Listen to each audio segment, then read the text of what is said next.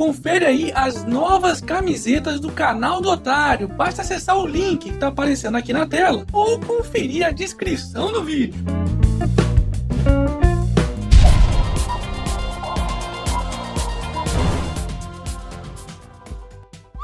Faquin libera denúncia contra Renan Calheiros para julgamento no Supremo Tribunal Federal. E o Renan, hein?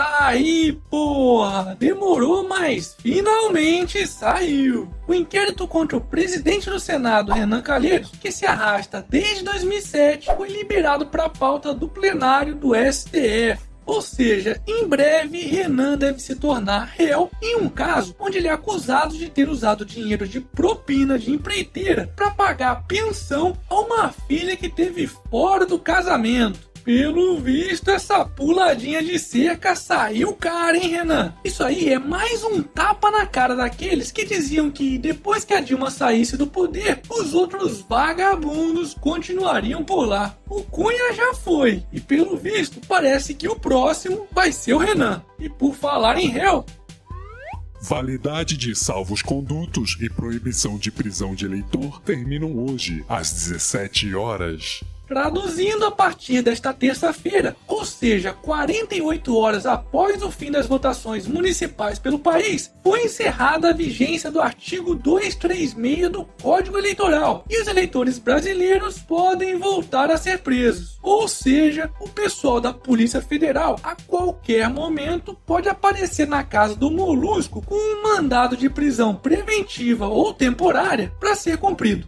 É, Lula. Corre, filha da puta. Hashtag o molusco tá soltando tinta. Governo aposta em votação de reforma da Previdência no início de 2017 a proposta de reforma da Previdência que propõe estipular uma idade mínima de 65 anos para aposentadoria de homens e mulheres no Brasil, tanto para trabalhadores da iniciativa privada quanto para servidores públicos, enfrenta forte resistência. Atualmente, o trabalhador que se aposenta por idade precisa ter no mínimo 60 anos se for mulher ou 65 se for homem. Mas nos casos de aposentadorias que utilizam a soma da idade com o tempo de serviço ou apenas o tempo de contribuição, essa idade mínima não é estabelecida. Por exemplo, uma mulher com 48 anos, o que ainda é bastante jovem, mas que trabalhou durante 30 anos, já pode se aposentar com o valor integral mas enquanto os parasitas do Congresso estão preocupados com a aposentadoria dos otários dos brasileiros, olha só como eles próprios se aposentam. A aposentadoria média de parlamentar é sete vezes e meia superior à média do INSS.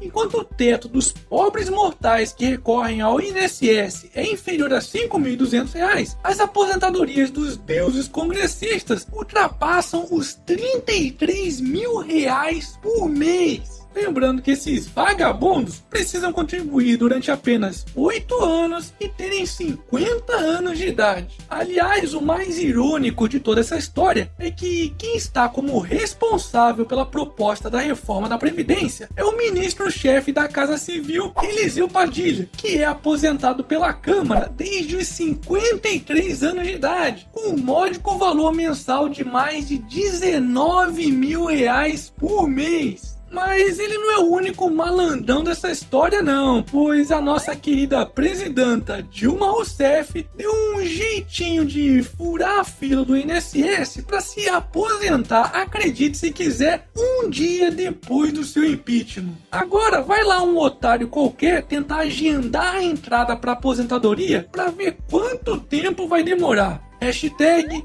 somos todos otários.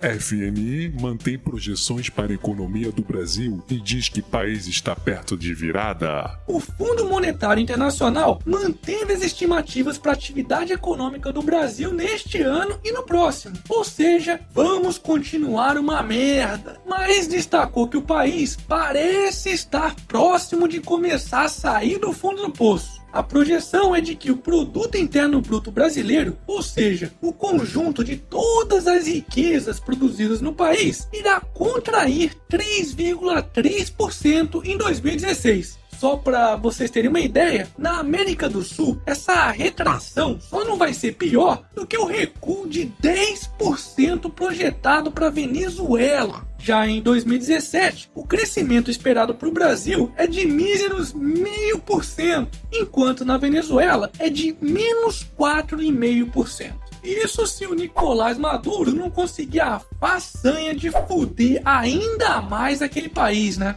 Hashtag chupa Venezuela.